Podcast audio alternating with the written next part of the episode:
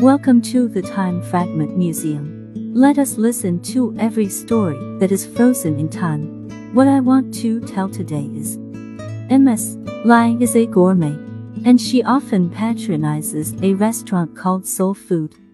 This is a restaurant with both traditional and modern elements.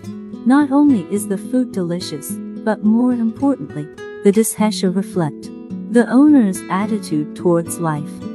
One day, Xiao Lai came to Soul Food as usual and ordered seafood noodles and latte coffee. While waiting for the food, another guest, Mr. Wang, also sat down. The meal Mr. Wang ordered was also Xiao Lai's favorite seafood noodles.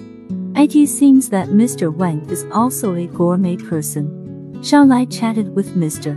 Wang while tasting the noodles and talked about their favorite restaurants and dishes. The two felt that each other was very interested in food and chatted like old friends. As the conversation deepened, Xiao Lai discovered that Mr. Wang not only had extensive knowledge, but also had a warm and gentle personality. Mr. Wang also found that Xiao Lai is lively and generous, full of enthusiasm for life. After a meal, both of them felt that time passed too fast. So they agreed to taste spiritual food together next time. Afterwards, Xiao Lai and Mr. Wang often met at Soul Gourmet to discuss new dishes and share their interesting stories. The two communicated with each other, and the deeper they got to know each other, the more their feelings warmed up quietly. One day, Mr. Wang invited Xiao Lai to his favorite seafood restaurant. Under the soothing music and delicious food, the two finally opened their hearts and expressed their emotions frankly. It turned out that they had already met in the food of the soul, but they had been under the cover of the food and did not realize the approach of their hearts. After many days, the relationship between Xiao Lai and Mr. Wang has gradually improved to the stage of lovers. One day, Mr. Wang invited Xiao Lai to the beach to watch the sunset planning to confess his love to her. At sunset, the golden afterglow sprinkled on the sea. Sparkling, Mr. Wang took Xiao Lai's hand and walked on the beach. Xiao Lai, we have known each other for a long time.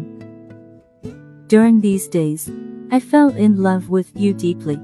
Your smile is like sunshine, and your lively and generous personality makes my life full and beautiful.